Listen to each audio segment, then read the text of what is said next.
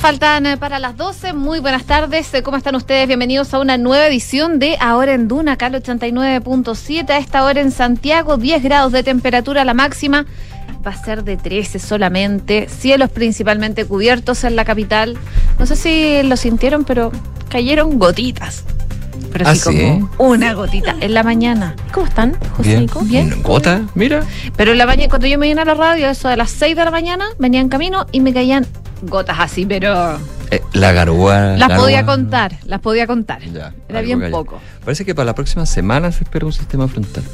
Ojalá. Digo parece porque esto evoluciona y, y va cambiando. Sí, sí, todo puede cambiar. Ah, Pero lo que no cambia el frío, frío hace. Pero hace menos frío, hace menos, hubo menos frío en la mañana Frío, bajas temperaturas y aumento de las enfermedades respiratorias. Sí, Entre punto, ellas, desgraciadamente. COVID-19.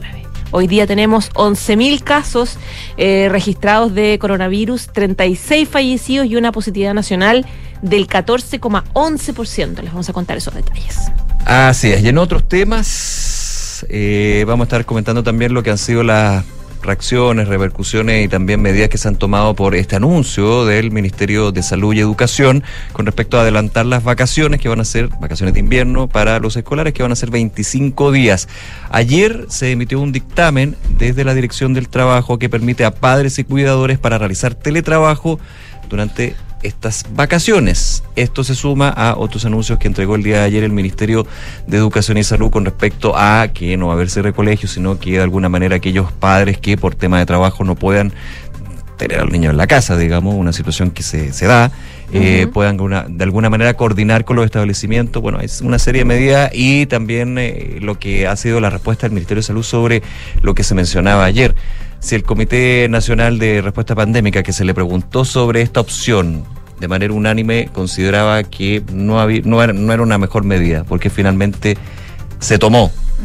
Y principalmente por qué cuando se presentó el anuncio por parte del gobierno se dijo que tenía el beneplácito, visto bueno, digamos, de la comisión y al finalmente se supo que no. Vamos a estar comentándoles cuáles han sido las aclaraciones por parte del Ministerio sobre esto. Oye, y también contarles que hay un nuevo ataque incendiario en la Araucanía, lamentablemente, eh, que destruyó una hostería que pertenece a la familia del convencional Fuad Chaín. Mientras tanto, hoy día hubo reunión del subsecretario del Interior junto a la ministra de Defensa para evaluar este estado de excepción que se renueva por 15 días más. A partir de hoy se renueva este estado de excepción que se aprobó en ambas cámaras. Y en noticias internacionales, novedades de eh, Francia, Alemania, Italia y Rumanía que llegaron a Kiev hoy día para eh, prestarle apoyo a mm, Volodymyr Zelensky. Estaba leyendo eh, detalles de este viaje, se fueron en tren y contaban cómo compartían las diferentes áreas del tren y lo que traían la maleta Olaf Scholz, el, el canciller alemán. Gomitas. Gomitas para compartir con los otros líderes. Gomitas. Gomitas, así Mm, como son humanos. esas dositos. Sí, no, yo, a mí me da año para convertir. Gomitas de gelatina. Ah, mira. Sí.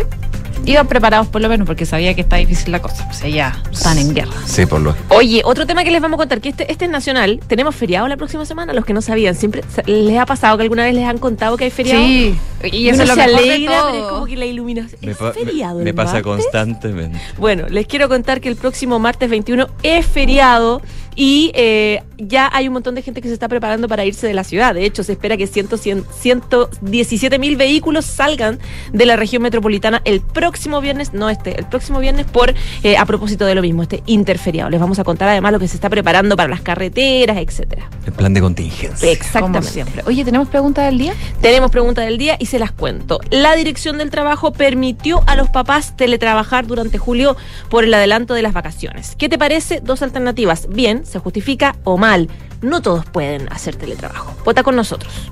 Y está con nosotros Francesca Ravizza. ¿Cómo está como con una risa contenida. Como maliciosa. Claro. Dos cosas de las que dijeron me dio risa. A ver, A ver. una. La primera, las gomitas, mm, alimento primera necesidad. Obvio. Está mala la cosa, pero con gomitas no pasamos hambre. y, la segunda, y la segunda quería saber, señora editora, si es que vamos a hacer sándwich. Oh. ¡Oh! que me hizo el emplaza- Tan, tan, tan.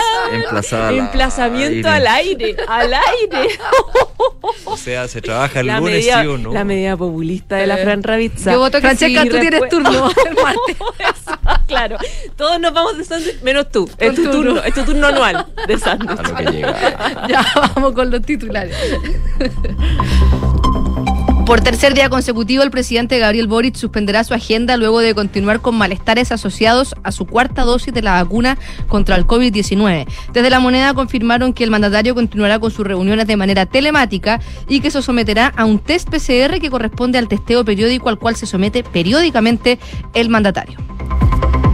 El Ministerio de Salud informó 11.754 casos nuevos de COVID-19 y 36 fallecidos registrados según las cifras informadas por el DEIS. La positividad nacional llegó al 14,11% luego de que se informara el resultado de más de 87.000 exámenes entre antígeno y PCR. En cuanto a las camas críticas, estas llegaron a 248 a nivel nacional.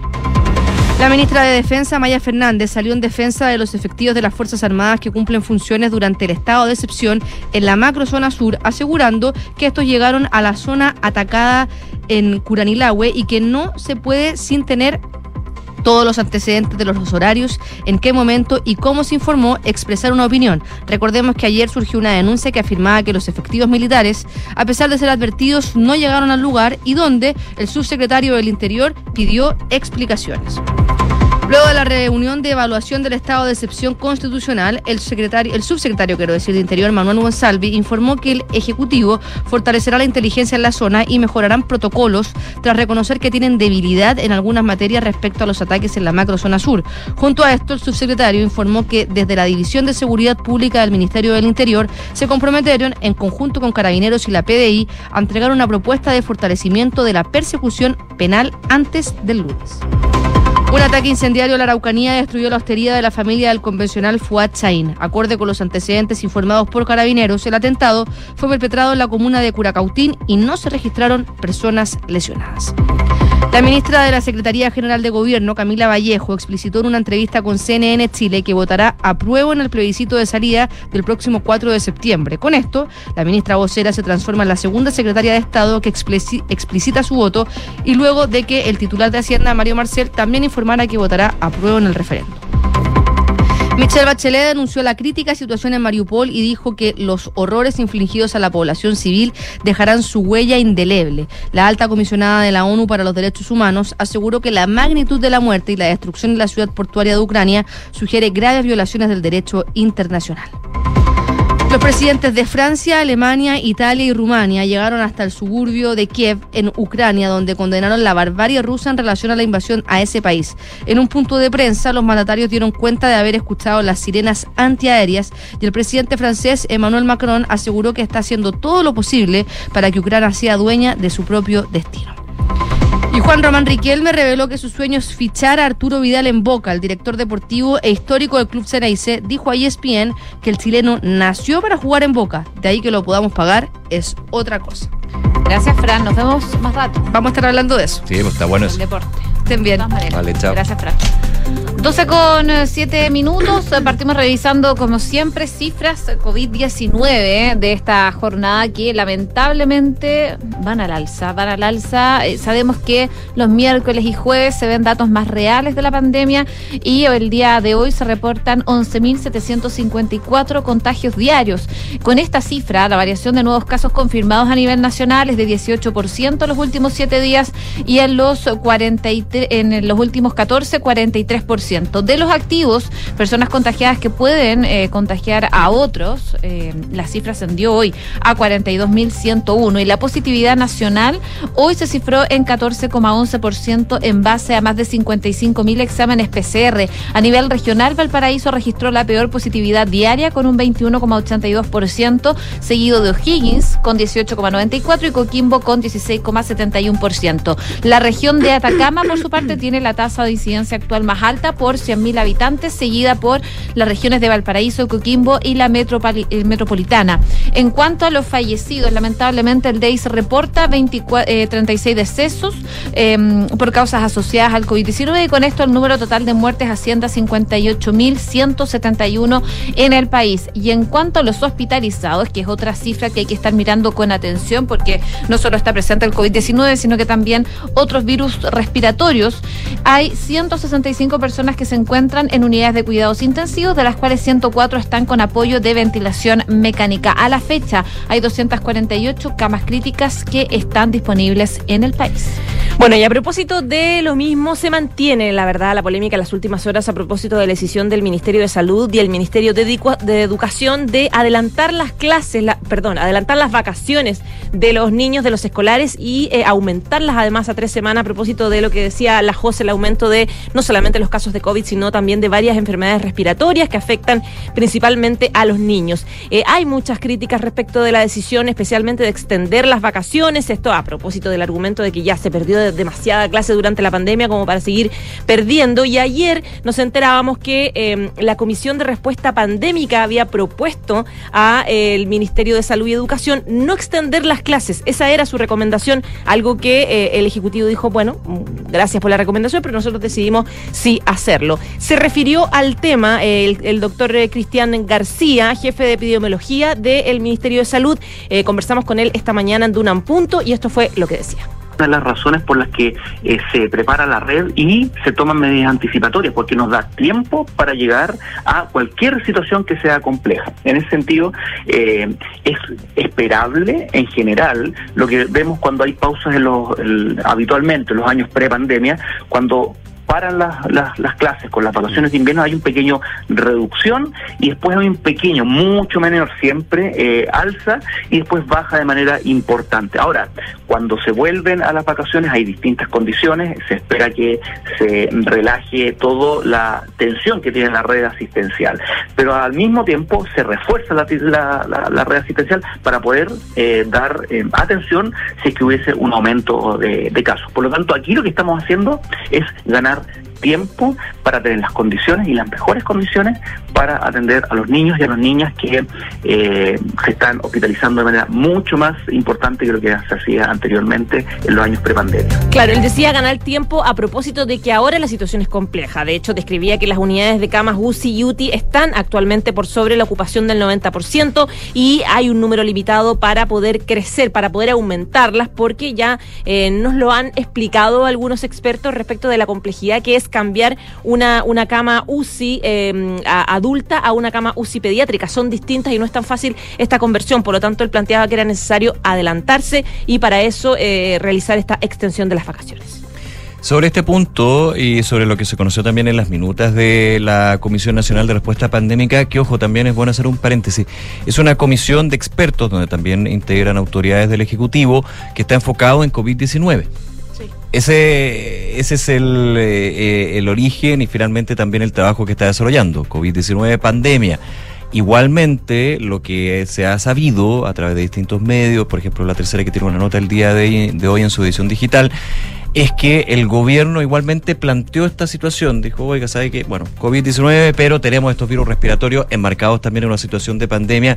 Tenemos esta idea. ¿Qué les parece? No hubo unanimidad. Claro, aquí hay un cambio con respecto a lo que sí dijo, y efectivamente uno revisa, lo dijo la ministra Begoña Yarza, donde había como un visto bueno de parte de la Comisión Nacional de Respuesta Pandémica. Después se supo que no era así, que de hecho habían varios detractores y que no hubo, no consenso. Esto fue reforzado, este punto en particular, por el subsecretario de redes asistenciales, Fernando Arauz, ha dado distintas entrevistas durante la mañana. En TTC Radio, por ejemplo, decía que no es fácil tomar este tipo de decisiones. Había gente técnica y yo diría que si bien había un acuerdo de que la medida podía ser efectiva en condiciones de saturación de la red asistencial con alta circulación de estos virus, no había unanimidad respecto a la oportunidad de qué momento realizarlo esta semana de manera inmediata con el tiempo. Lo que explica por lo menos el subsecretario de redes asistenciales, también me comentaba a mí que él estuvo en esta reunión en particular cuando se plantea la medida que finalmente se toma. Eh, recordemos que la prerrogativa del Ejecutivo y el Ministerio de Salud en este caso es puede tomar o no lo que dice la comisión, el Consejo Asesor, los expertos y finalmente la decisión la tienen ellos. Ahora, aquí hay un tema político, porque muchos de los que ahora son autoridades de salud eh, criticaban a la anterior autoridad de salud cuando no tomaba en cuenta para eh, parcial o completamente las recomendaciones de su consejo asesor. Entonces también esto ahí eh, hay un tema ahí. Claro. Que el- otra cosa es con Quintana. Pero bueno, eso ya es una discusión más política, hay que decirlo. Pero él apuntaba a que respecto a la medida de adelantar vacaciones o de generar un espacio de respiro para la, re- la red asistencial desde los colegios, había no consenso, pero sí de todas maneras se miraba como una opción positiva. El punto era los tiempos. Ahora, lo que finalmente se definió, sumar una semana más, 25 días, ver también cuánto es el PIC, el eh, subsecretario de redes asistenciales, me yo le preguntaba en la mañana, a ver, pero ustedes ven que esto llegó a un pic, que va a llegar a un pic, o esto tenemos que verlo, me dijo, no, esto hay que verlo en evolución, pero de todas maneras va a seguir aumentando. Y me hacía la diferencia, creo que es muy relevante, porque muchos han, han dicho, bueno, pero sí, sincicial, influenza, adenovirus, esto han estado todos los inviernos. Claro, hubo dos años donde eh, no había circulación porque estaba el SARS-CoV-2. Ahora tenemos Estamos una todos encerrados. Claro, estábamos todos encerrados y también el tema de los más chiquititos, un año de menos de que no han tenido contacto con estos virus, entonces llegan y les pega muchísimo más fuerte y es una cosa preocupante. Y él me decía que hay una diferencia porque en realidad, más que que se haya adelantado la temporada de virus estacionales, han estado con mucha fuerza y todos juntos, porque generalmente se da no en una manera cronológica coordinada, pero sí, primero está el, eh, no sé, pues el sincicial y después aparece la influenza, como que de alguna manera se va repartiendo. Aquí ha sido una cosa bien, bien caótica desde que todos se pusieron de acuerdo, digamos, para, para estar presentes. Así que eso es uno de los temas. Eh, apu- apuntaba también el eh, subsecretario Arauz que más del 90 y 95% de las recomendaciones de la comisión son tomadas por la autoridad, pero hay un margen sobre todo para este tipo de decisiones que requieren otro tipo de coordinación y que tienen otro impacto. 12 con 15, a propósito de los virus respiratorios, lo sabemos, desde el Ministerio de Educación y desde el Ministerio de Salud decidieron adelantar las vacaciones de invierno y alargarlas. Por tres semanas se eh, van a generar estas vacaciones de invierno, luego de que eh, los ministerios informaran que para evitar una mayor propagación de casos de COVID-19 y otras enfermedades respiratorias, se eh, pedía que finalmente los escolares adelantaran las vacaciones de verano. Este. mm, esta situación ha generado problemas, lo veíamos apenas anunciaron esto los ministerios, que eh, personas que trabajan o mujeres solas que trabajan, eh, se les genera una complicación en cuanto a los niños, porque no estaba programado que tuvieran tres semanas de vacaciones. Y por eso, desde la Dirección del Trabajo, emitieron un dictamen que lo que hace es permitir a los padres realizar teletrabajo durante las vacaciones de invierno que se anunciaron. Esta mm, modalidad de trabajo a distancia es para wrap up.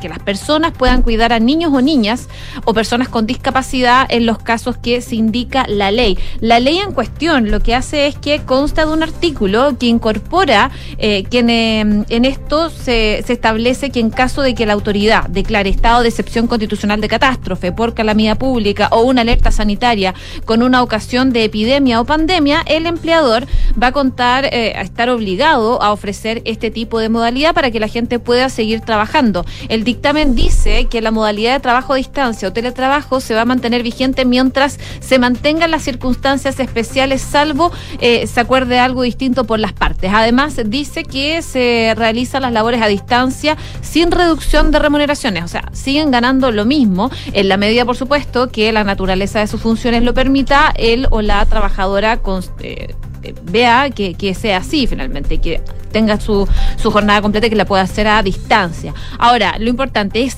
quiénes se pueden acoger a este beneficio. Según este dictamen, eh, pueden acogerse a la modalidad del trabajador que tenga el cuidado personal de al menos un menor niña o niño de eh, 12 años que se ve afectado por dichas circunstancias, eh, que en este caso son las vacaciones de invierno, y la autoridad eh, va a tener que adoptar medidas que impliquen, por ejemplo, en este caso, el cierre de los establecimientos. Esas personas que tengan al cuidado un niño o niña menor de 12 años van a poder acogerse a esto. De acuerdo a lo que dice el documento, es quienes necesiten solicitar el trabajo a distancia eh, tendrán que presentar al empleador una declaración jurada en la que conste que el cuidado de su hijo lo ejercen sin ayuda o concurrencia de otra persona adulta. En concreto, solo uno, en el fondo, de los padres eh, va a poder optar a, a ejercer sus labores desde la casa, si es una familia con padre y madre y los dos trabajan, bueno, uno uno de los dos va a optar al teletrabajo. Es una buena idea. El punto es que no todo el mundo puede hacer teletrabajo. Sí,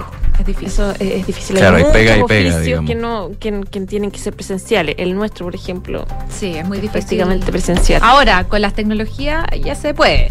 Pero hay otros trabajos que son 100% de trabajo físico. Ponte tú y ahí, ¿cómo se hace teletrabajo? Claro, fábrica, por ejemplo. Claro, producción. sí, es súper de difícil. trabajo manual. Claro. De ventas locales, comercio. Claro. Sí. No, es imposible. Mm. Pero bueno, eh, evidentemente que es una buena noticia Que para esté, quienes bueno, que sí esté, puedan hacerlo. lógico. sí, que poder ponerse de Lógico. acuerdo, llegar, negociar un poco, conversarlo con el empleador y, y lograr un acuerdo para estas vacaciones que, claro, todos sabemos que se nos vinieron de un, de, de un- de un minuto a otro, medio improvisadas, especialmente para, para los papás. Oye, hablando de COVID, hablando de vacunación, de vacaciones, hay un. No, no quiero decir vacaciones. Hay uno que está. No, no, no, no, nada que ver. Eh, hay uno que está enfermito hace tres días, que es el presidente Gabriel Boric. O sea, se siente mal. Se, se siente mal porque se vacunó. Se, vacunó contra la cuarta dosis. Sabemos que la, la cuarta dosis golpea fuerte. Moderna. súper O sea, hay fuerte. gente O sea, que le y hay gente que no, no. creo que Pfizer no, No. no, no, es mucho, pero, a pero mí- a- Moderna te, te Es que golpea. a mí me explicaron que más que la, la, la vacuna ¿Ya? es que sea la cuarta dosis porque ya el cuerpo reconoce esto de la vacuna. No sé, a mí tener- la primera, la segunda, la tercera y la cuarta me pegaron. Ah, bueno. Es que yo Es creo que que depende de la persona. Sí, Hay yo- A mí la personas cuarta- que no les pasa nada. Sí, pues a mí la cuarta me pegó con cama, como hablamos. Cama, pijama, acostarse dos de la tarde, no poder hacer nada, Sí. tiritones, terciana, así. A mí Me la cuarta dosis, yo me acuerdo, estaba acá, vine a trabajar, me dolía tanto la cabeza que veía manchas en el computador. Ah, verdad, que, tuviste, Sí, que, me tuviste ir de la Me pega. tuve sí, que ir porque sí. no podía. Yo Bueno. tuve suerte y no me pasó nada con la Menos cuarta. mal. Yo Yo- espero. Una cosa más psicológica me vino con la cuarta, lo reconozco. Yo espero que eh, eh, el presidente Gabriel Boric no esté viendo estos puntitos negros que viste tú, José, porque de verdad te vi súper mal. Eh, pero la verdad es que hoy día eh, volvió a suspender por tercer día consecutivo sus actividades porque todavía no se recupera de los efectos secundarios de la cuarta dosis de la vacuna contra el COVID-19 eh, que recibió el lunes en la comuna de Lo Espejo. Según informó la oficina del presidente, la de presidencia, él tenía que participar hoy día en la eh, Estrategia Nacional 2022-2026 del Consejo Asesor Presidencial de Ciencia, Tecnología e Innovación, que iba a ser en el museo, está haciendo, digamos, en el Museo Mirador. Según indicaron fuentes de la moneda, el presidente está trabajando desde su casa, está teletrabajando en el fondo. Eh, recordemos que él tiene su casa ahí en el barrio Yungay. Y en su reemplazo a este encuentro que les digo va a ir el ministro secretario general de la, de la presidencia, que es Giorgio Jackson. Eh, recordemos que... la última actividad que tuvo el presidente Boric fue en la entrega de cartas credenciales a nuevos embajadores de Portugal, de Barbados, Estonia, etcétera, para lo cual fue el martes por la mañana al Salón O'Higgins en el Palacio de la Moneda. Y esa jornada el presidente tenía pactado una cita con el ministro de Transporte, eh, con el ministro también de Obras Públicas, eh, para trabajar del Plan Nacional de Desarrollo Ferroviario. Es decir, tenía harta pega con sus ministros, pero esa reunión tuvo que suspenderla hasta nuevo aviso porque se sentía pésimo. Eh, ese mismo día se fue para la casa y ayer no tuvo actividades públicas, estuvo en su casa encerrado, según indican desde su entorno. El presidente recibió la vacuna del laboratorio Moderna, que es la que por lo menos a, a muchos nos ha golpeado eh, duro, la cual provoca malestar físico, muscular, eh, duele la cabeza, fiebre en muchos casos, terciana, eso lo agrego yo, y la tercera dosis la recibió el pasado 24 de diciembre en la comuna de San Miguel, a solo tres días de haber ganado la segunda vuelta. Así que le, pedí, le, le deseamos al presidente que se mejore. Oye, pero le pegó súper fuerte porque Sí, tres, porque días. tres días. Yo estuve mal, pero un día. uno, a mí me duró Yo uno, también, sí, un sí. No tres. Bueno, Bueno, Pero bueno, A el, les cuer- pega el distinto. cuerpo, el cuerpo, El cuerpo al cuerpo. el cuerpo, el cuerpo, sí. 12 Cada de la tarde con 22 minutos. Vamos con el tema que decía las cosas al principio que la noté muy contenta. Martes feriado. Eso. Ay, qué bien. Qué rico, feriado, ¿verdad? Martes feriado. Yo Qué trabajo, rico, qué rico darle no- la buena noticia a los que nos están escuchando Yo ahora. trabajo, así que les cuento. Ya. Ay, Ah. No, pero distinto, pero, pero, pero con, con una mirada de feriado. Pero el otro distinta. Pero lunes- te voy a ver, te voy a ¿El aprender otro en la lunes no te toca feriado o también te toca trabajar? También, po. No, sí, tengo una- un obrero de las comunicaciones, Nico. No como nosotras. No, no, si no estoy, no estoy dándomela aquí de, de Martín, por favor. Ya, ¿Por pero te encanta, eso es lo bueno. Te sí, gusta mucho. ya, pero no metamos, si no hablemos de mí, hablemos Bueno, de, bueno, bueno. de- de lo que va a pasar en las calles, Vamos con lo, el lo feriado. que va a pasar en las autopistas. Porque, Detalles del feriado. por Sí, favor. porque de hecho se espera que cerca de 425 mil vehículos dejen la región metropolitana aprovechando el sándwich. Y ¿Por esto qué? obviamente ¿Por qué con ese tono? porque el sándwich. De picado. Sonó picado, ya, No, continúa. tengo mi fin de semana armado. Y como son tantos automóviles, obviamente, y aprovechando este fin de semana largo, hay un plan de fiscalización en terminales y carreteras por este interferiado de los pueblos indígenas del próximo martes 21 de mayo. Este año, ya lo comentábamos, van a salir 425 mil 25 mil vehículos. Lo decía uno, el ministro de Transporte, de hecho, con el aumento de la tasa automotriz que hemos tenido.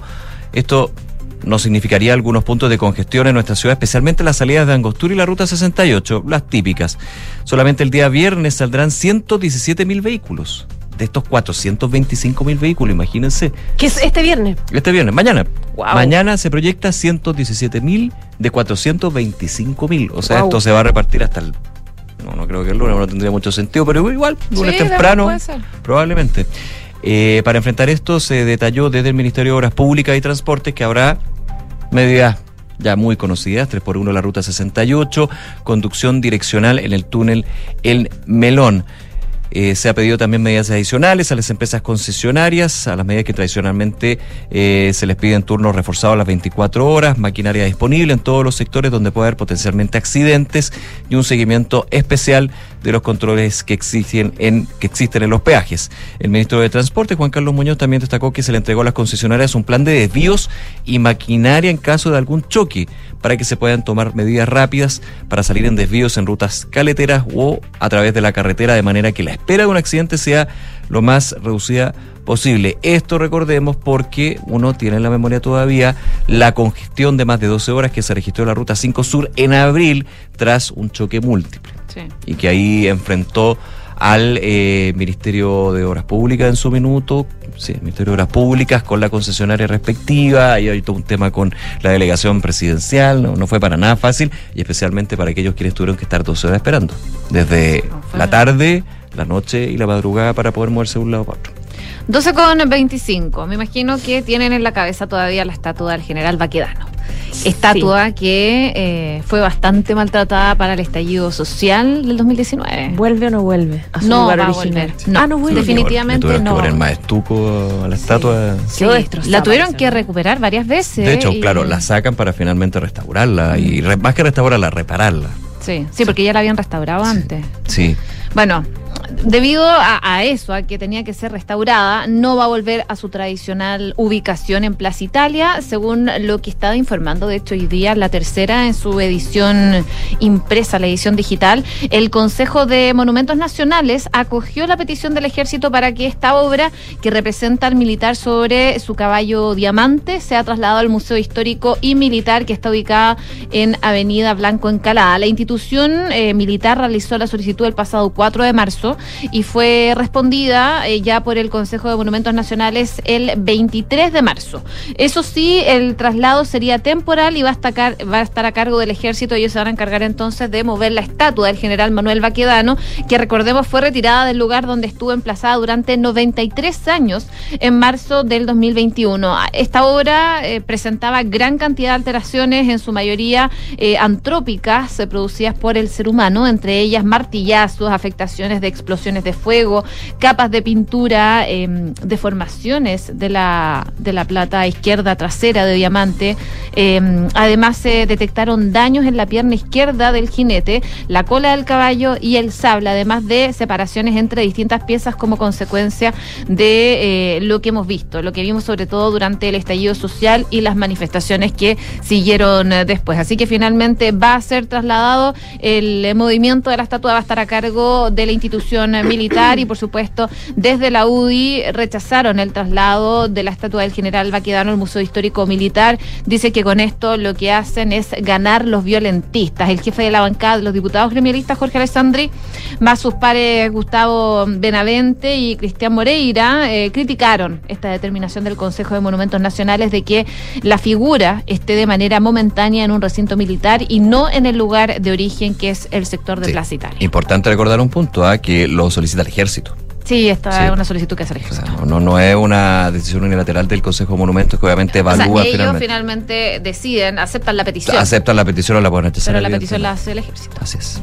12 del día, 28 minutos. Todavía nos queda una cosita que les quiero comentar antes de la pausa. Y les pregunto a ustedes, su entorno, sus amigos, cercanos, familiares, que no son periodistas. ¿consumen noticias o no? Sí, por redes sociales. Ya, por redes mucho. sociales. por Algunos, memes. algunos sí y otros no. Algunos sí, sí, da la sensación de que cada vez menos, o por lo menos así, lo dice un estudio internacional que concluye que el 38% de las personas está evitando cada vez más las noticias porque deterioran su estado de ánimo. Mm. Y este estudio también dice que los jóvenes se están informando por TikTok. Así nomás. Esa es la información que tienen TikTok. en general. Según el último estudio de G- eh, ahí, Digital New Report 2022, eh, TikTok está creciendo de manera extremadamente rápida y ganó muchísima atención a raíz del conflicto en Ucrania. Buena parte de la población eh, mundial, un 38%, evita eh, consumir noticias de actualidad como las relacionadas con la guerra en Ucrania, con la pandemia, etcétera, porque dicen que simplemente deterioran su estado de ánimo, según este informe difundido por el Instituto Reuters, revelando que los más jóvenes prefieren plataformas como TikTok. Este estudio sobre el consumo de noticias, presentado en la sede de Londres eh, de la agencia de noticias británicas, se, pasó, se basó en una encuesta online a 93 mil personas de 46 mercados, entre ellos España, Argentina, Brasil, Chile, Colombia, México, Perú y Portugal. A nivel general, el análisis muestra que eh, casi 4 de cada 10 personas, un 38% del público, se aleja o, o evita de manera selectiva las noticias importantes frente al 29% de 2017. La cifra se ha duplicado en Brasil del 27 al 54 y en el Reino Unido del 24 al 46, es decir, la gente cada vez quiere escuchar eh, menos malas noticias, básicamente. El porcentaje detectado en España fue menos 35%, un alto porcentaje, el 43 dice, eh, de quienes evitan las noticias a propósito, explica que la repetición de la agenda informativa, sobre todo de temas políticos y de la pandemia, los desanima, no quieren más, en el fondo no quieren escuchar nada más, no más noticias negativas. Alrededor del 36%, sobre todo mayores, menores de 35, dicen que las noticias les bajan el ánimo. Un 17 indica que les genera discusiones que prefieren evitar, mientras que un 16 reconoce que les crean una sensación de impotencia. En 2019, estallido social, eso fue muy latente. O sea, para Y tenía toda la lógica. El problema es que después, claro, cuando uno se le, se le pierde un poco, yo no, estoy defendiendo lo que es nuestra, nuestra pega, digamos, pero cuando, ah, pero nunca supe eso, nadie me dijo. Bueno, es que sabes que es un desafío para Pero ent- los medios de comunicación y para los periodistas, Sí, la verdad, poder por conquistarlo. supuesto. Mira, acá Sí, hay una, el autor del informe que se llama Nick Newman dice que en varios países se ve una proporción significativa de la tendencia de la gente a desconectarse de las noticias o de seleccionar ciertas historias porque los pone de mal humor. Dice que la confianza en los medios también está bajando en la mayoría de los países. Uh, podríamos hablar eso Bueno, cuatro horas. sí, pues, tengo, eso. tengo como un simposio ahí. Ya, bueno, nuevo. vámonos a la pausa. Pero Vamos. antes la pregunta del día. La Dirección del Trabajo permitió a los padres teletrabajar durante julio por el adelanto de las vacaciones. ¿Qué te parece? ¿Bien se justifica o mal? No todos pueden. Vota con nosotros. Hacemos una breve pausa. A la vuelta vamos a estar hablando del deporte con Francesca Ravizza y también de noticias internacionales. Esta visita que hace el canciller alemán, el presidente francés eh, y el eh, primer ministro de Italia a Ucrania. ¿Para qué? Se los contamos en unos minutos más aquí en Ahora en Duna, el 89.7. Hola Nico, ¿cómo te fue en el doctor? Hola, en general bien, pero me tengo que operar, así que tengo que evaluar opciones. Tranquilo, revisa si tu cirugía está dentro de la campaña copago fijo de la alemana. Según tu cobertura de ISAPRE y seguro, el copago puede ser hasta cero. Oh, qué bueno. Pensando en ti y en tu familia, Clínica Alemana te otorga copago fijo o copago cero en diversas cirugías con la calidad y seguridad de siempre. Infórmate de este beneficio y sus condiciones en clínicaalemana.cl. Clínica Alemana. Si es tu salud, es la alemana. Enfrentar el cambio climático es tarea de todos. Duna, por un futuro más sostenible. El futuro de la movilidad no está en la teletransportación o en desplazamientos a la velocidad del sonido. Los tiempos actuales requieren un transporte sostenible y bajo en emisiones, como los autos o buses eléctricos. Aun cuando su autonomía ha sido uno de los puntos débiles para su masificación, la mejora en la eficiencia de baterías y la expansión de la red de cargadores los ha convertido en una opción de transporte cada vez más masiva. Recargar un vehículo eléctrico en casa, el trabajo o en electrolineras ya es posible, lo que nos acerca a una realidad donde la movilidad eléctrica será la protagonista de las autopistas y calles de todo el mundo. Acciona. Expertos en el desarrollo de infraestructuras sostenibles para recuperar el planeta.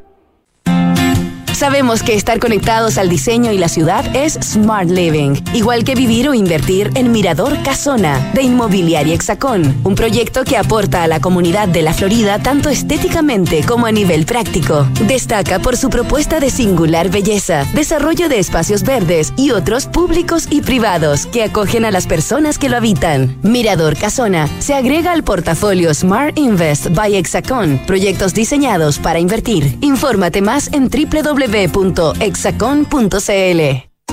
En Anglo American, la innovación está en el centro de todo lo que hacemos, buscando mejores formas de extraer y procesar minerales esenciales para nuestra sociedad, usando menos agua y menos energía, con la ciencia y la tecnología como principales aliados, colaborando con las comunidades, trabajando para un medio ambiente más saludable, con estrategias para enfrentar entre todos el cambio climático. Así en Anglo American avanzamos con un propósito claro, reimaginar la minería para mejorar la vida de las personas.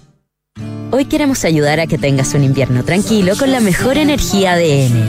Nuestra prioridad es entregarte a ti y a tus seres queridos el mejor servicio. Por eso reforzamos los equipos de apoyo y canales de asistencia en caso de eventuales emergencias eléctricas. Contamos con atención digital vía WhatsApp con diferentes opciones de autoservicio y personales con nuestros ejecutivos en caso de que lo necesites. Infórmate y descubre más en enel.cl. Con Enel puedes elegir un mañana mejor. Regar las plantas de tu departamento, 2 litros. Lavado de ropa, 60 litros. Lavar tu auto, 100 litros. Cada litro cuenta. Conscientes de la grave crisis hídrica, en Toyota decidimos reducir el uso del agua en todos nuestros procesos, comenzando con el servicio de lavado en nuestros concesionarios. Súmate y conoce más de nuestra iniciativa. Cada litro cuenta en toyota.cl. ¿Qué significa estar contigo en la evolución digital? Es tener el cloud más grande de América con presencia local y 7.300 kilómetros de fibra óptica para conectar todo Chile con Latinoamérica. Es contar con el mejor y primer data center sustentable del país y entregar Big Data, Analytics, inteligencia artificial e Internet de las cosas al alcance de todas las empresas, desde las más pequeñas hasta las más grandes. En Claro Empresas te damos todo lo que necesitas para avanzar en tu digitalización. Claro Empresas Contigo, en la evolución digital.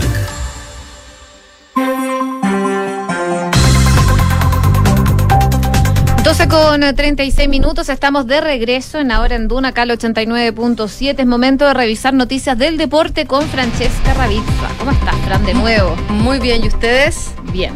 Qué bueno. Ahora hablar de deporte. Ahora hablar ¿Qué nos traes hoy? A lo que nos convoca. A lo que nos convoca. Oye, lo, lo decíamos así en los titulares, que eh, Riquelme Juan Román Riquelme, el histórico de Argentina, de Boca, leyenda, actualmente director deportivo director de deportivo, sí, director deportivo de Boca Juniors, habló ayer con ESPN y dijo que sueña con fichar a Arturo Vidal, que Arturo Vidal es un jugador que nació para jugar en la bombonera, para defender los colores del equipo postero, como se le conoce también, pero otra cosa es que podamos ficharlo, dice Juan Román Riquelme, porque estamos hablando de estrellas, dice él, de jugadores del primer nivel. Entonces, eh, claramente uno siempre quiere tener a los mejores en sus equipos, pero eso está un poco complicado, además, porque eh, los cupos extranjeros también están casi, casi llenos. Queda uno de seis y están viendo si es que llena ya Hurtado, también que ocuparía cupo extranjero. Pero resulta que esto ha ido tomando más eh, vuelo mediático, sobre todo en Argentina, donde cuesta mucho que en Argentina quieran a jugadores chilenos, sobre todo por el fútbol, una cosa una rivalidad histórica o que a lo mejor no hay tantos chilenos según el fútbol argentino para que puedan competir en, una Aunque liga. Hay golpe a la cátedra. Han habido, pero no, es algo... Alexis Sánchez.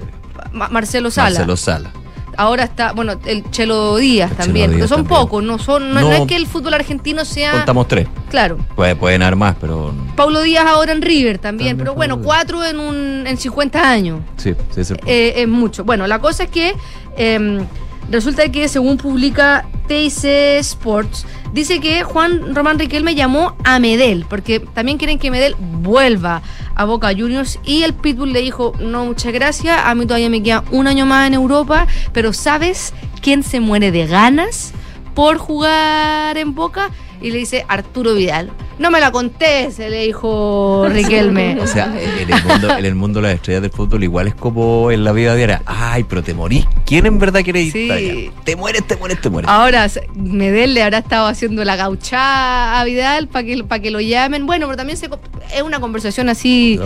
Sí, pero, pero como se tú se da, oye, no, yo no, pero este yo sé que le encantaría la peguita que me estáis ofreciendo. Porque así es, pues, al final.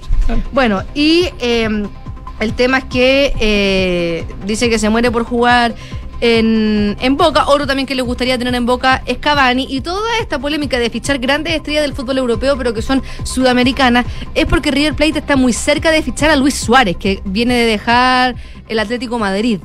Entonces eh, sería como eh, si, es que, si es que River da el golpe a la cátedra de- en el mercado de fichajes con, con Luis Suárez, bueno, Boca no se quiere quedar atrás y también dar un, un fichaje bombástico y podría ser Arturo Vidal o, o Cavani. Pero eso está por verse, está muy todavía en pañales, por decirlo de alguna forma.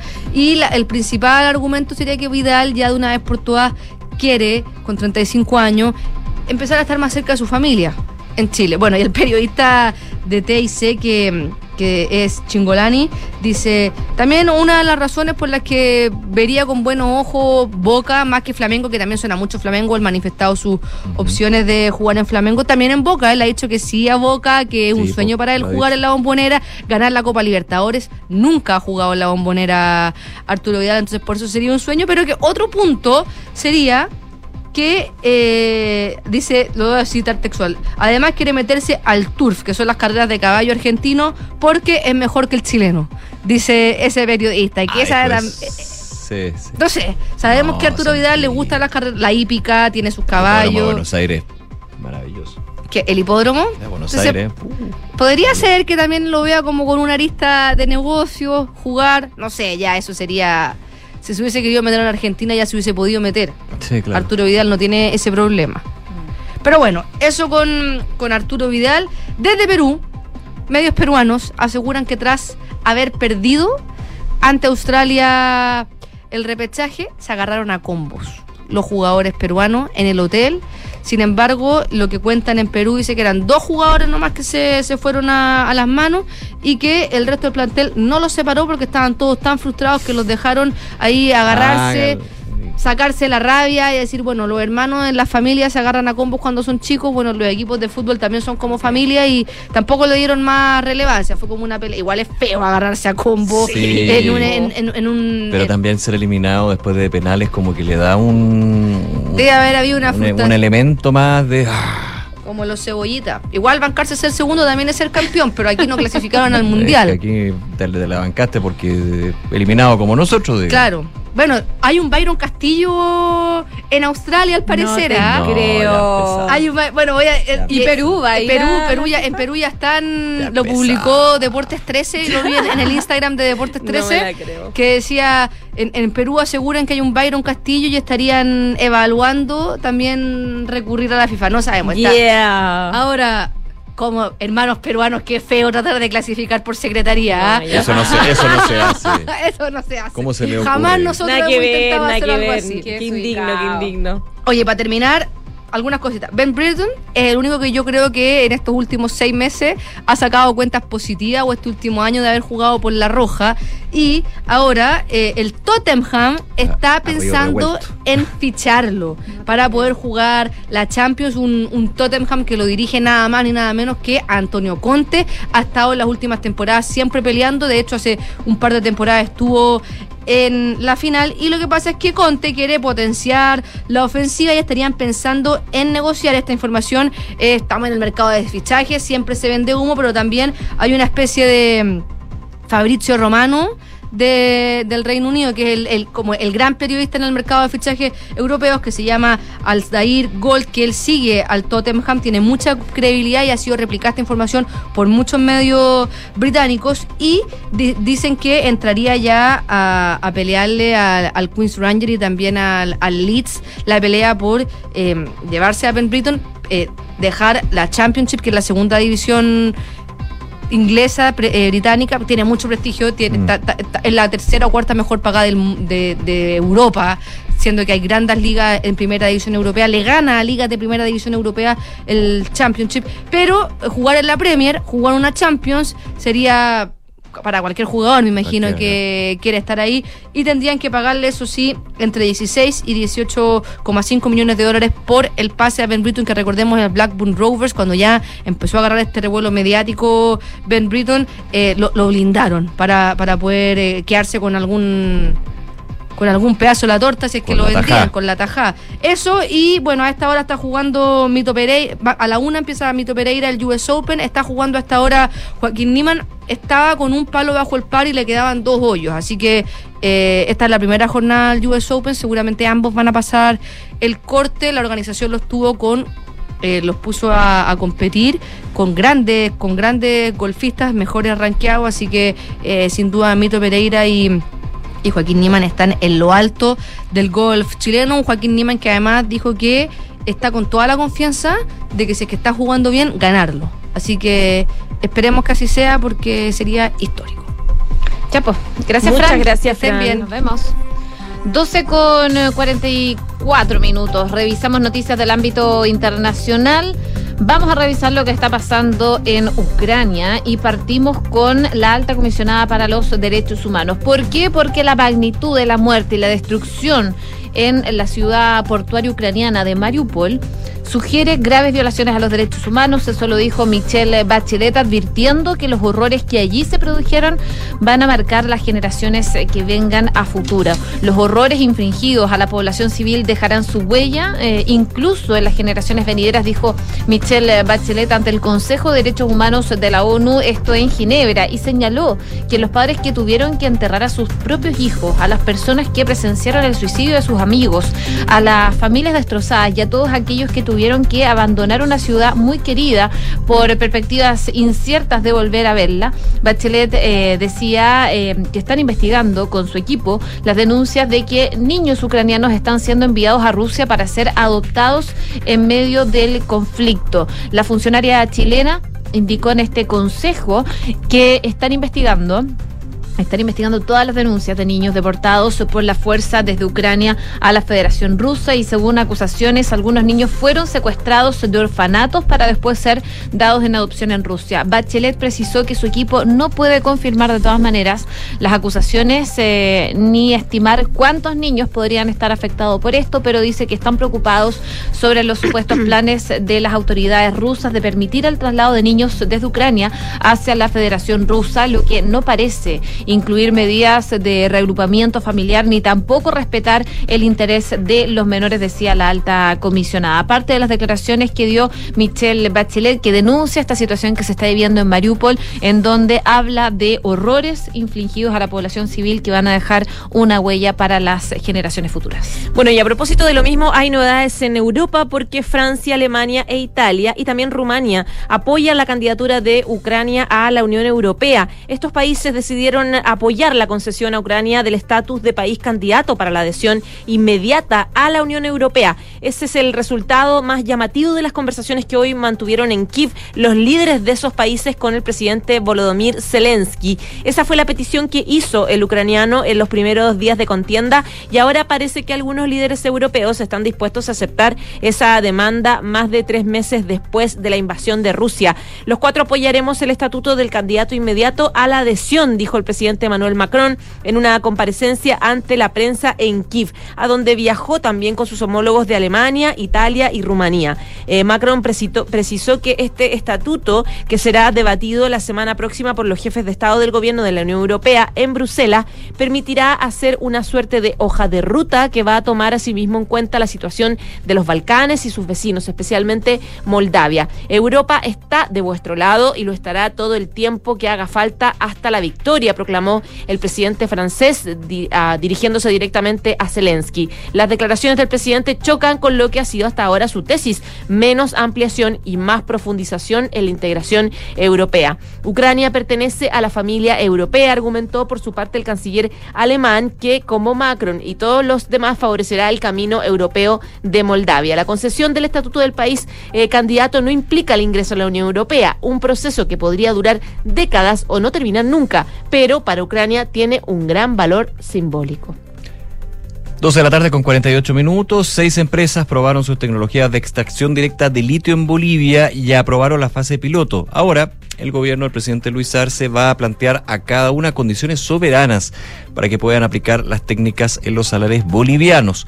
El presidente de la empresa estatal Yacimientos de Litios Bolivianos recordó este miércoles en una rueda de prensa en La Paz que las seis firmas hicieron pruebas piloto con la salmuera de los salares bolivianos. Los resultados obtenidos son que todas las tecnologías evaluadas son aplicables de acuerdo a los indicadores señalados. Dijo además que han reportado una tasa de recuperación mayor al 80% e incluso superior al 90%. Esto es bien relevante ¿ah? porque en, no sé si la carrera, pero la competencia por el litio, donde Chile tiene un lugar importante, pero ya sabemos lo que sucedió con una fallida licitación del litio justamente del Salar de Atacama. Ahora eh, lo que va a ser la creación por parte del Ejecutivo de esta empresa nacional del litio y lo que han sido también las declaraciones de la ministra de Minería, Marcela Hernando, de que no se descarta la participación de privados en el litio, pero con participaciones minoritarias, lo que vaya sucediendo en los países limítrofes es muy relevante sobre este tema. Eh, Con base en resultados, la empresa va a convocar a cada una de las seis evaluadas, precautelando siempre la soberanía de nuestros recursos estratégicos, dijo el presidente de la estatal, para que las empresas puedan aplicar sus tecnologías en los salares. 12 con 49. Estás en Ahora en Duna. Vamos a la Araucanía, un nuevo ataque incendiario fue generado en esa zona, dejó una hostería totalmente destruida en la comuna de Curacautín, recinto que pertenecía a la familia del eh, convencional constituyente, fue Chaín. Según los antecedentes que se manejan por parte de carabineros, este atentado afectó especialmente a un restaurante que se llama Piedra de Fuego, ubicado en el sector de La Tepa, en el kilómetro 9 de la ruta que une Curacautín con, eh, con Guiguillo. Eh, en horas de la mañana, según lo que explica Carabineros, recibieron un comunicado del 133 informando de esta situación. Eh, el restaurante fue consumido en su totalidad por las llamas según lo que explicaban desde Carabineros y de acuerdo con lo informado desde la institución, la estructura afectada contaba con 350 metros cuadrados y resultó quemada en su totalidad. En ese contexto, desde la Fiscalía de la Araucanía detallaron que en el lugar fue encontrado un lienzo reivindicatorio en contra de la familia del expresidente de la democracia cristiana y con esto el convencional manifestó que afortunadamente no hay ninguna persona que haya sido lesionada producto de esto, que era lo más importante, pero claramente es un atentado que se vincula a su familia producto de lo que se encontró. En esa línea, recordemos que la familia de Chaín ya había sido afectada por un ataque de este tipo en 2020, cuando un grupo de desconocidos llegó hasta las cabañas de los padres del ex diputado, utilizando armas de fuego para amenazar al cuidador del lugar y luego prender fuego. En esa oportunidad, eh, al menos cinco inmuebles y otros espacios fueron alcanzados por las llamas. Así que no es la primera vez que eh, una situación como esta afecta a familia del convencional Fuad Chaín en la Araucanía. Bueno, a propósito de lo mismo, hoy una declaración de la ministra de Defensa, Maya Fernández, que defendió a los efectivos de las Fuerzas Armadas que están cumpliendo distintas funciones eh, durante el estado de excepción en la macrozona sur. Esto luego de que surgiera una denuncia de que durante una serie de ataques ocurridos el martes en Curanilahue, en la región del Biobío, los militares no habrían actuado específicamente. Así lo, lo, denunció, de hecho, la empresa forestal Arauco, afectada por estos ataques, desde donde se entregaron en tiempo real información satelital a las policías respecto al desplazamiento que hacían en vehículos los presuntos autores de los hechos. Sin embargo, a pesar de eso, no eh, se habría actuado a tiempo por parte de las Fuerzas Armadas, lo que dice por lo menos la forestal Arauco. Esa situación generó que desde el gobierno tomaran cartas rápidamente en el asunto y el subsecretario secretario del Interior, Manuel Monsalve, aseguró que se le va a pedir explicaciones a las Fuerzas Armadas para aclarar la situación.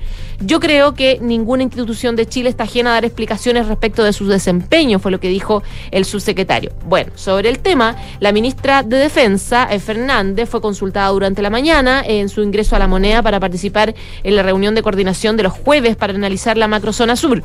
Y dijo ella, más bien hay que escuchar y levantar todos los antecedentes. Escuchemos lo que dijo. Las policías, las Fuerzas Armadas están abocadas a un tremendo trabajo en proteger a la ciudadanía. Y ha sido así durante todos estos días. Por supuesto, y lo ratifico, lo ha dicho el subsecretario, con todo el apoyo. Estamos coordinados permanentemente con los jefes de la Defensa Nacional. Y quiero decir eso porque se aclaran muchas cosas.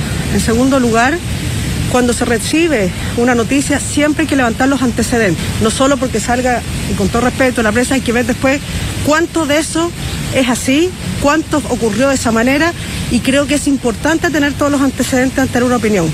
Nunca hay que adelantar porque creo que ese es un trabajo serio. Nosotros no podemos, sin tener todos los antecedentes de, de los horarios, de en qué momento y todo se informó, expresar una opinión. Sí, algo querías decir tú. Sí, tiene toda la razón la ministra de Defensa. Hay que recopilar todos los antecedentes. eh, no, no lo digo por el tema de prensa, porque finalmente que hay una denuncia de la empresa. Es una empresa que dice algo nomás. La empresa Arauco, con videos, con fotos, con rastreo GPS, cuatro horas se dice, o sea, hay, ha- hay información bastante contundente de una parte, hay que obviamente recopilar toda la información. Pero ayer, y esto es lo que me choca, ayer el subsecretario Monsalve, cuando se le pregunta, dice, tenemos que pedirle explicación a las Fuerzas Armadas, mañana hay una reunión justamente Después con lo la arregló policía. y dijo, ah, eh, es O- normal que a todos los a todos los organismos se le pidan explicaciones un poco, pero claro, Sí. sonó como en plaza. Pero no, no, ya está bien, se puede emplazar y efectivamente no hay ninguna institución aquí en Chile que no tenga que dar explicaciones, Claro. digamos, a- a- al Estado y al representante del Estado. Pero hoy día al salir de la reunión del balance, todos los jueves se hace el balance del estado de excepción y esperando esa explicación, estaba el jefe de Estado Mayor Conjunto, de hecho en esta reunión estaban los representantes de las policías y las Fuerzas Armadas en este caso, terminamos con esto de que no, porque en la prensa se pueden decir algunas cosas y se adelante, faltan los antecedentes. Sí, recopila todos los antecedentes, pero también esto viene desde hace un par de días. Y la pregunta que hacían los colegas era, bueno, pero ¿se dieron las explicaciones o no? Uno entiende también la postura y que efectivamente aquí hay un trabajo coordinado, pero no se dieron las explicaciones que en algún minuto se habían exigido a las Fuerzas Armadas y que uno esperaba que tras esta Sí, reunión ahora- de balance se diera. En- En función de lo que leo de lo ¿Hubo que dijo no? A la, a la salida, él en realidad lo que trata de decir es que están en evaluación de- del caso, porque él decía, ahora recién cuando habló, dijo, se pidieron los antecedentes efectivamente en la reunión, hay algunos antecedentes que ya llegaron, los conversamos, eh, pero estamos acá todos conformados, eh, Ministerio del Interior, Fuerzas Armadas, viendo qué hacer, porque sabemos que todos tenemos que rendirle cuentas Son al temas presidente de de, la seguridad, República. son delicados, Claro, yo lo sé. En, en el fondo como que, que no se la va a jugar todavía con, con un qué pasó antes de no me tener todo, bien. antes de analizar como todo Pero ayer andaba pidiendo explicaciones. Claro, Entonces- tal vez la cuña fue excesiva, como pe- de pedir explicaciones. Considerando que, que el trabajo que ha hecho el subsecretario Monsalve ha sido muy, muy, muy cauto y medido en estos temas Como que, pulcro. claro, que, a ver, digamos la cosa, uno busca ser transparente, pero en temas de seguridad y especialmente en la macrozona sur, no puede entregar todo. No. No. Sí. Pero a mí como que me faltó algo un poquito mira, más concreto hoy día. Incluso, ¿Hubo inacción o no? incluso Monsalve dijo que mañana el jefe del Estado Mayor Conjunto con los jefes de Defensa Nacional van a hacer una propuesta de mejoramiento de los protocolos para la respuesta frente a hechos Ahora, de- ¿qué me queda con eso? ¿Qué me queda con eso? ¿Están fallando los protocolos? Porque aquí hay una discusión que no es menor, porque el subsecretario decía, no, no sigamos con la discusión del acotado. Recordemos que el gobierno fue el que puso el concepto de acotado en el estado de excepción, para recordar. Pero dice, se va a presentar un protocolo. Ahora, ¿qué me queda a mí con eso? ¿Están fallando los protocolos? ¿Les faltan los protocolos? ¿Y por qué lo digo para cerrar? Perdón, lo, lo, lo latero. Porque aquí hay una discusión a nivel de la ciudadanía y especialmente en la macrozona sur de la gente allá con respecto a si se le están dando las facultades o no a las Fuerzas Armadas para poder operar o no. Claramente lo dice el gobierno, sí. Bueno, eh, es importante despejar esas dudas. 12,56.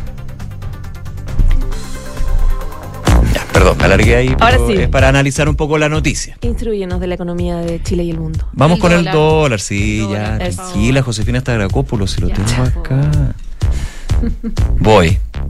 A ver, contexto, ayer, eh, decisión de eh, la Reserva Federal, ayer yo escuché a la José Río, con Fernando Zavala, que hablaban justamente de la definición que iba a hacer la FED, 75 puntos base, alza de tasa, eso estaba bastante claro. Era importante lo que viniera después de las declaraciones del presidente de- del FED, de Jerome Powell con respecto a si esto iba a ser una constante en política monetaria para los próximos meses. De hecho, se adelanta de alguna manera a que en julio podría haber una nueva alza de entre 75 puntos base y 50 puntos base, muy en línea con lo que hizo el Banco de Inglaterra hoy día, para qué decir con lo que ha hecho el Banco chileno, el Banco Central de Chile, que hace ya rato estamos, pero con los de los 100 para arriba, digamos, hasta llegar al 9% de tasa de interés. El dólar, ¿cómo reacciona tras el anuncio del FED, de la Reserva Federal?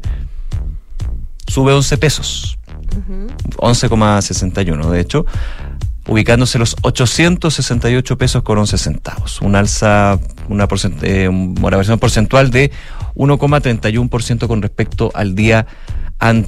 Ojo que durante la semana habíamos visto alzas el precio, ayer hubo una caída, se explicaba también por que ya se estaba internalizando este escenario de la alza de tasas viene sí o sí por parte de la Reserva Federal. La pregunta era cuánto y se empezaba a internalizar el día de ayer, que eran 75 puntos base. Así que se van tomando posiciones ya anticipadamente. Sin embargo, hoy día, con una alza importante, está el dólar 867 pesos con 70 centavos. Oye, los mercados eh, se están tiñendo de rojo, lo que estaba viendo. Es que la señal es potente, porque eso tú lo puedes internalizar, tú lo puedes prever qué es lo que significa finalmente que el Banco Central tanto tiempo haya hecho esta alza que es histórica, hace 40 años que no se hacía con tanta fuerza. Y es principalmente para evitar lo que puede ser un escenario de recesión. Y cuando ya te dicen recesión, sí, pues van a seguir. Pues entonces, obviamente, en el dólar, y ahora, ¿por qué sube el dólar? Porque uno pensaría, yo, yo hacía la pregunta en la mañana, si uno tiene una economía y su representación monetaria es el peso chileno en nuestro caso, o el dólar, generalmente cuando tienes problemas tu economía, podría darse el tema de que se devalúe tu moneda, que pierda peso con respecto a otra, otras divisas de la canasta de moneda. En Estados Unidos pasa algo distinto, principalmente porque todo el mundo transa con dólares y porque tiene esto del activo refugio. Ah, claro. Cuando se ven problemas en el horizonte, muchas veces dicen, de renta variable, mejor me voy a los dólares porque el dólar siempre va a estar, siempre está. Sí, es verdad. Bueno, estaba viendo que por lo menos al mediodía en, el Dow Jones caía 2,42%, el S&P 500 3,20%, los índices, los dos índices bursátiles de Wall Street venían de romper esta racha de cinco jornadas consecutivas a la baja, el Nasdaq registra una pérdida de 4,11% y se encamina a poner fin su periodo de dos jornadas consecutivas al alza. En Europa, el rojo también predominó y las principales plazas bursátiles del viejo continente cerraron con caídas de casi 3%. Así que está difícil la, situación bursátil a propósito de la decisión que toma la Reserva Federal de Estados Unidos. Una en punto.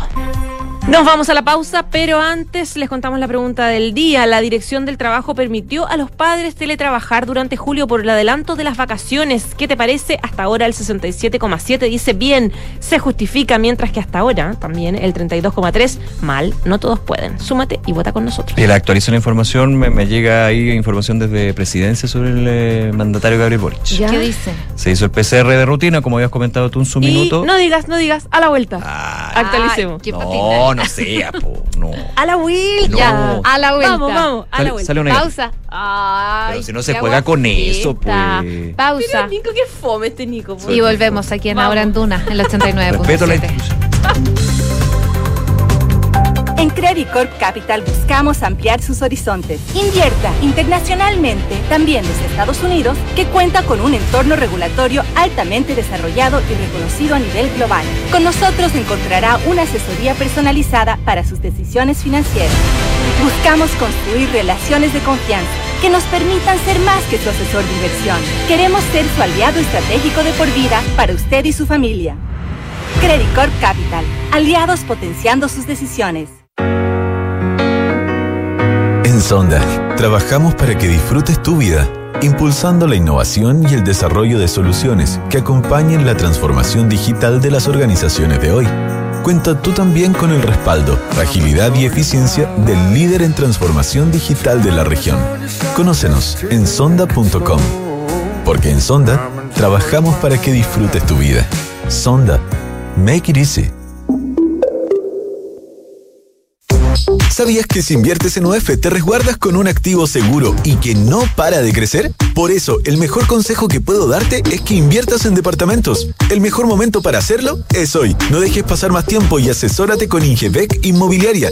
Ellos te ayudarán a encontrar un proyecto de inversión a tu medida, con la rentabilidad y plusvalía que buscas. Descubre más en ingebecinmobiliaria.cl.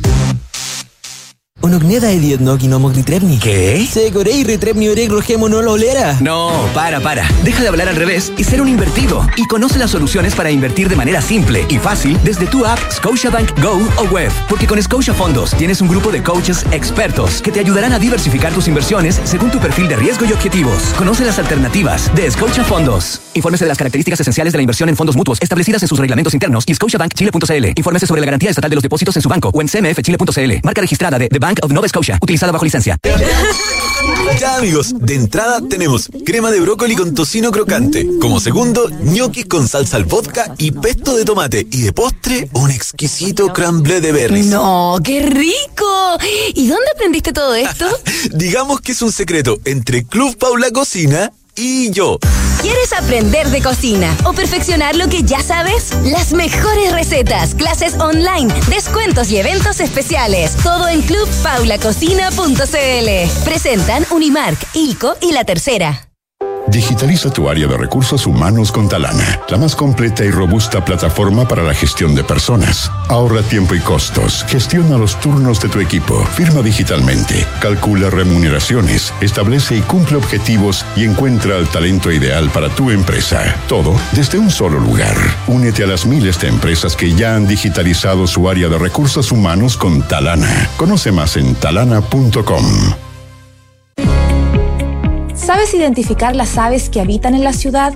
Te invitamos a conocer la guía de campo que elaboramos en Parquemet para observar aves urbanas. Ingresa a parquemet.cl, busca tu guía y pajaronea como profesional.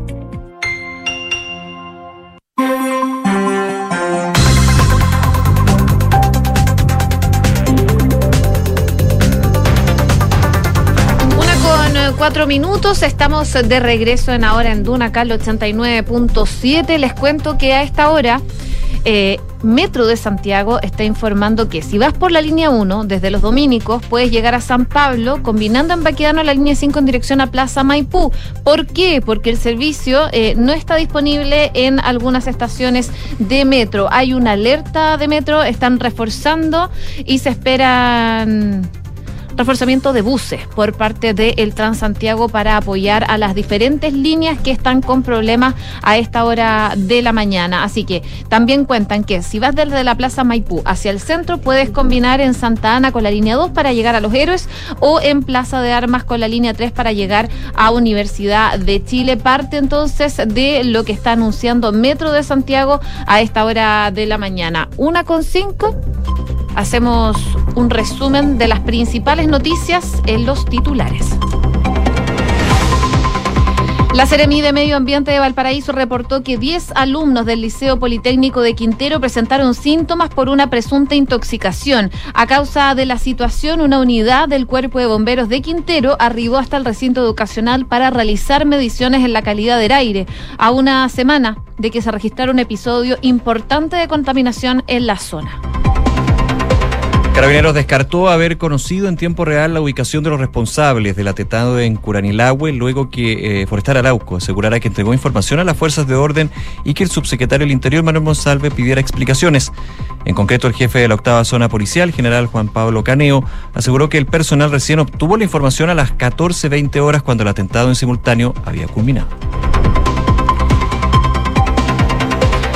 Un ataque incendiario en la Araucanía destruyó la hostería de la familia del convencional Fuad Chaín. Acorde con los antecedentes informados por carabineros, el atentado fue perpetrado en la comuna de Caraucautín y no se registraron personas lesionadas. El convencional aseguró que hace dos meses le pidió una reunión a la subsecretaria del Interior para tratar el tema sin obtener respuesta y que los involucrados amenazan con armas de grueso calibre al cuidador de la propiedad. Por tercer día consecutivo, el presidente Gabriel Boric suspenderá su agenda luego de continuar con malestares asociados a su cuarta dosis de la vacuna contra el COVID-19. Desde la moneda confirmaron que el mandatario va a continuar con sus reuniones de manera telemática. El presidente además se sometió a un test PCR que corresponde al testeo periódico al cual se somete el mandatario, donde obtuvo un resultado negativo. El Ministerio de Salud informó 11.754 casos nuevos de COVID-19 y 36 fallecidos registrados, según cifras informadas por el DEIS. La positividad a nivel nacional llegó a 14,11%, luego que se informaron el resultado de más de 87.000 exámenes entre antígeno y PCR. En cuanto a camas críticas, estas llegan a 248 a nivel nacional. Diputados de la UDI reaccionaron con molestia ante la determinación del Consejo de Monumentos Nacionales de autorizar la solicitud del Ejército para trasladar la estatua del general Manuel Baquedano al Museo Histórico y Militar. El jefe de la bancada de los diputados gremialistas, Jorge Alessandri, más sus pares eh, Gustavo Benavente y Cristian Moreira, criticaron la determinación. Este mm, gallito lo ganó la violencia y el gobierno le abrió la puerta demostrando una debilidad institucional, dijeron los parlamentarios. En materia internacional, los presidentes de Francia, Alemania, Italia y Rumania llegaron hasta un suburbio en Kiev, en Ucrania, donde condenaron la barbarie rusa en relación a la invasión en ese país. En un punto de prensa, los mandatarios dieron cuenta de haber escuchado las sirenas antiaéreas y el presidente francés Emmanuel Macron aseguró que están haciendo todo lo posible para que Ucrania sea dueña de su propio destino y promocionar su adhesión a la Unión Europea. Una con ocho minutos.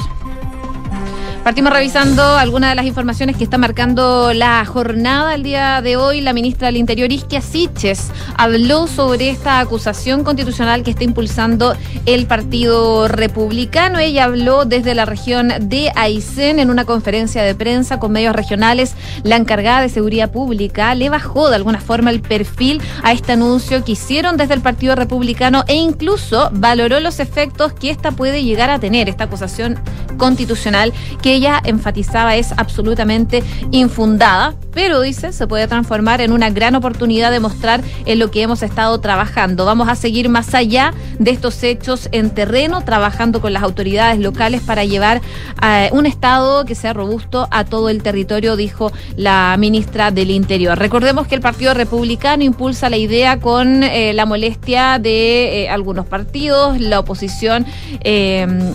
Está cerrada con el oficialismo, aunque habían algunos que miraban con buenos ojos, aunque no se han sumado a esta acusación constitucional.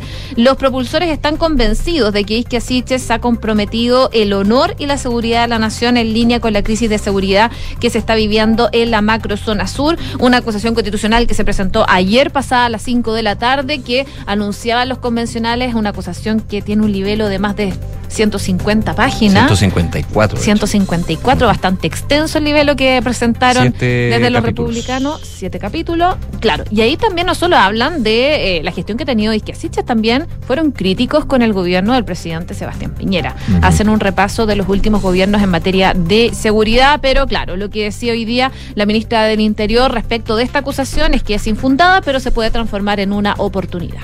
Una de la tarde, 10 minutos. Revisamos la cifra de COVID-19 de las últimas 24 horas. Se registraron 11.754 casos, la cifra más alta en 89 días, con una positividad que alcanzó el 14,1%.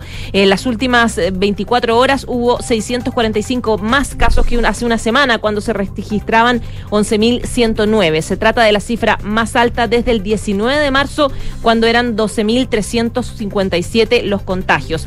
De ese total, 6.500 son personas sintomáticas, 1.800 no tienen cifras. La cifra total de personas que han sido diagnosticadas ya está en 3.800.000. Además, se reportaron 36 personas fallecidas, 8 más que hace una semana cuando se reportaban 28. Así, el total de decesos por causas asociadas a la pandemia llegó a 58.171 personas. Una de la tarde con 11 minutos, el jefe de Estado Mayor Conjunto, Guillermo Paiva, eh, señaló este jueves que todos los operativos militares que se realizan en las zonas que están bajo estado de excepción constitucional de emergencia son mejorables. Esto luego de cuestionamientos, como comentábamos en el bloque anterior, que han recibido las fuerzas de orden y seguridad por no acudir a una denuncia realizada en Curanilagüe, algo que se está investigando y se está recopilando los antecedentes. Esto lo señaló el jefe de Estado Mayor Conjunto luego de participar en el comité de análisis eh, de la aplicación de esa medida en el Palacio de la Moneda. El general manifestó que todo lo que había que decir se dijo por parte de la ministra de Defensa. El resto que falta por decir está en una etapa de investigación. Cuando estén los datos claros, los va a dar a conocer. No tengo nada más que decir, apuntada el general. En ese contexto, tras ser consultado si es necesario que las instituciones armadas mejoren sus protocolos, que de hecho el subsecretario González señaló que se iba a entregar una serie de recomendaciones para mejorarlos, el sistema de inteligencia y también los tiempos de respuesta ante denuncias, el general Paiva se limitó a señalar que en todo siempre se puede mejorar. Todo es mejorable, junto con agradecer el respaldo entregado a las Fuerzas Armadas por parte del gobierno. Una con 12 minutos, lo comentábamos antes de irnos a la pausa, un ataque incendiario fue concretado durante la madrugada por desconocidos en una hostería en Curacautín, en la región de la Araucanía. Se trata de una propiedad de la familia del convencional constituyente y ex presidente de la DC, Fuad Chaín, en el sector de La Tepa, ubicado en el camino entre Curacautín y Conguillío, eh, a la altura del kilómetro 9 de la ruta R925S. Queremos hablar precisamente de esto con el convencional Fuad Chaín. Muy buenas tardes, muchas gracias por eh, aceptar nuestro llamado. Hola, muy buenas tardes, ¿cómo están Josefina, María José y Nicolás? Muy bien, bueno, fue a partir por esta mala noticia que se conoció durante la noche, pero lamentablemente no es la primera vez que ocurre esto a, a su familia en ese sector. Bueno, efectivamente, hace dos años le quemaron cuatro cabañas, la casa, un hostal y maquinaria a mis padres. Eh, y ahora le ocurre, ¿no es cierto?, a una hostería de, de- de un primo y su hija, camino a, a Conguillido. Eh, pero la verdad es que no solo nuestra familia, lamentablemente, ha sido víctima de estos ataques, sino que este ya es un, eh, un una común denominador en quienes quieren emprender, desarrollar algún tipo de actividad en la región de la Araucanía. En un principio los lo objetivo eran las forestales, luego, ¿no es cierto?, los agricultores, pues fueron eh, empresas, digamos, vinculadas a la, a la generación eh, de energía, particularmente mini centrales de paso, luego han sido maquinarias que están trabajando en obras públicas, eh, eh, hasta furgones escolares, y hoy día el turismo, digamos, el día el turismo también está siendo eh, completamente afectado, golpeado por este tipo de, de acciones cobardes que eh, atentan no solo contra a una familia, atentan contra una comuna, contra una región que yo creo que se está transformando en inviable esta situación de violencia desatada y con total impunidad continúa. Fuad, según indica Carabineros, se encontraron lienzos firmados por el movimiento de resistencia mapuche Mayeco. Y usted, en la información que, veo que está dando en la prensa, usted hablaba de eh, personas que eh, están extorsionando, que ustedes saben quiénes son, que llegaron de Ercilla y de Teodoro, de Smith a Curacautín, eh, con la excusa de un proceso de compra de tierra, se instalaron ahí y ahora se están dedicando a la, estra- a la estrategia de extensión territorial, donde ellos quieren, decía usted, ocupar, ocupar de alguna manera todo el territorio de la comuna. O sea, tienen mucha Bueno, información eh, de quiénes son, cuándo llegaron, cuántos son. Por, por supuesto, nosotros sabemos perfectamente quiénes son, quiénes están detrás. Yo, yo me he reunido con ellos incluso, ya, eh, porque no les tengo miedo. Yo me he reunido con ellos y ellos nos han dicho que ellos quieren eh, ocupar todo el territorio. Eh, y, y, y no son de la comuna, digamos, un grupo que viene de Ercilla. Y otro de Teodoro Smith, que son no son comunidades ni siquiera de la comuna de Curacautín, que son comunidades muy tranquilas. Además, curiosamente, mire, eh, a, a pocos metros donde quemaron esta hostería de, de, de, de mi primo y mi sobrina, hay una escuela que lleva el nombre de mi abuelo, José Chaín Silgi, porque él la construyó y la donó junto con 10 hectáreas de terreno aledaño a la escuela para que puedan estudiar, que se hiciera una escuela agrícola para que puedan estudiar, ¿no es cierto?, los, los hijos de los campesinos del sector.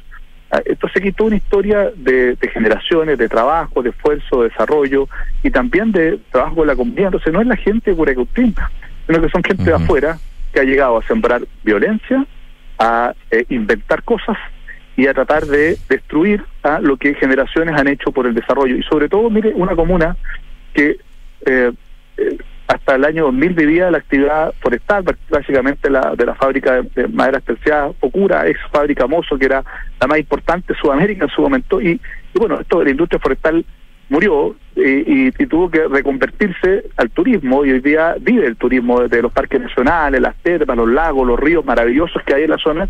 Con esto se está destruyendo entonces a, a la, a la comuna, a la gente que vive del turismo con este tipo de acciones. Y lamentablemente, como te digo, ya no hay no hay eh, zonas que se escapen a hacer zonas rojas de la región.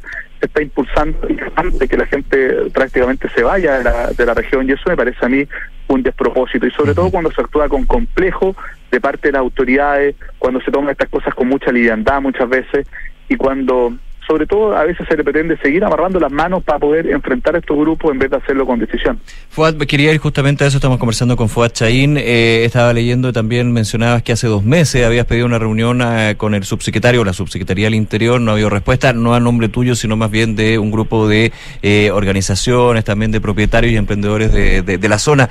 Eh, ahí veo también una crítica hacia la autoridad, ¿Cómo, ¿cómo lo has visto tú el manejo desde el gobierno, pero también desde estado de excepción? Estábamos comentando hace algunos minutos lo que sucedió con Curanilagua, hay una denuncia por parte de una forestal con respecto a que hubo una inacción eh, de la Fuerza Armada, hay que investigar, se tiene que levantar la información y tener una eh, claridad con respecto a eso. ¿Cómo se, se ve desde también el, eh, el lugar mismo, digamos, lo, de lo que está sucediendo estos hechos que son súper condenables, totalmente condenables?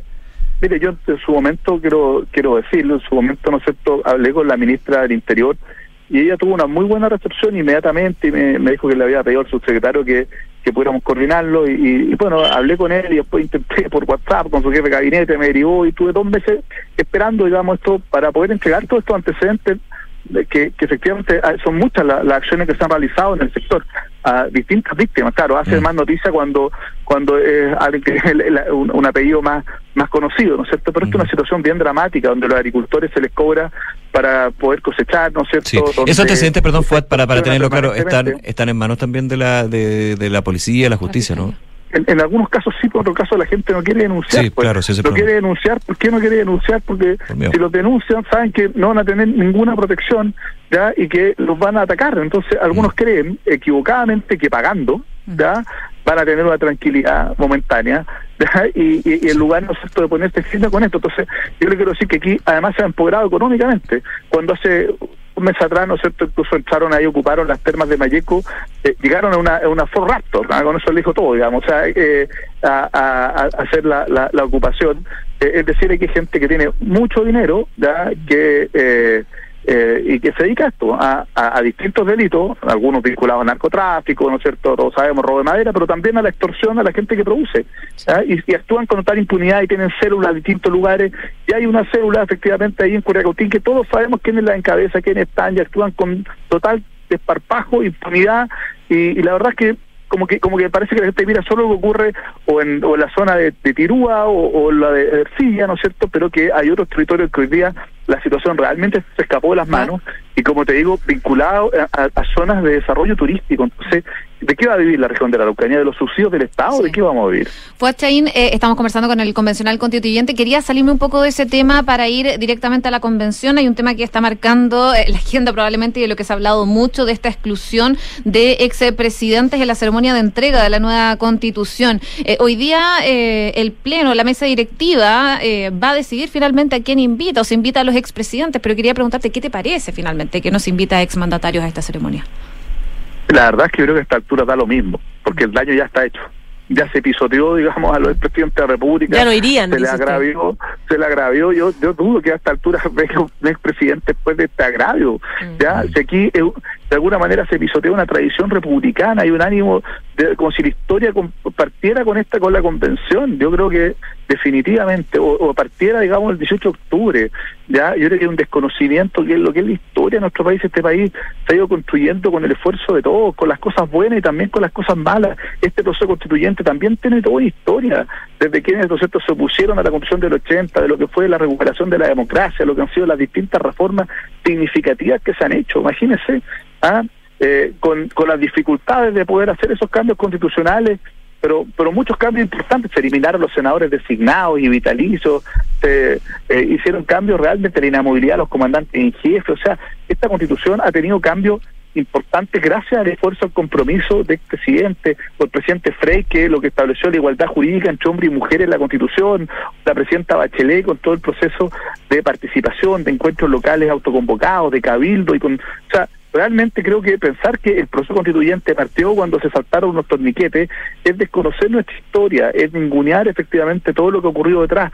Bueno, hoy día estamos en este proceso ¿ah? que, que tiene luces y sombras, ¿no es cierto? Pero no podemos pensar de que este proceso simplemente es producto de una coyuntura particular. Claro, eso probablemente terminó de abrir candados que hace mucho tiempo que eh, se venían abriendo y que se habían logrado avances significativos. No todos, por cierto, había hay, todavía hay cosas muy importantes que no nos gustan de la actual constitución. Por algo votamos a prueba, por algo el 80% del país dijo apruebo, pero creo que eh, esta constitución, eh, eh, por otro lado, claramente tiene eh, muchos avances, pero también crea nuevos problemas ¿eh? y, y, y algunos, en lugar de resolverlos, los profundiza.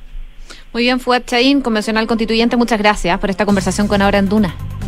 Muchas gracias, que esté muy Gracias, bien. Gracias, Fuad, que esté muy bien. Chao, yo. Bueno, los resultados de la encuesta del día. La Dirección del Trabajo permitió a los padres teletrabajar durante julio por el adelanto de las vacaciones. ¿Qué te parece? El 68,4 dice bien, se justifica el 31,6 mal. No todos pueden teletrabajar. La transformación digital de tu negocio nunca estuvo en mejores manos. En Sonda trabajan para que disfrutes tu vida, innovando y desarrollando soluciones tecnológicas que mejoran y agilizan tus operaciones. Conócelos hoy, Sonda Make. En Credit Corp Capital buscan ampliar tus horizontes, invierte internacionalmente de Estados Unidos que cuenta con un entorno regulatorio altamente desarrollado y reconocido a nivel global. Credit Corp Capital, aliados potenciando sus decisiones. Viene a continuación cartas notables, luego la segunda edición de Información Privilegiada. Nosotros nos reencontramos mañana desde las 12. Chao.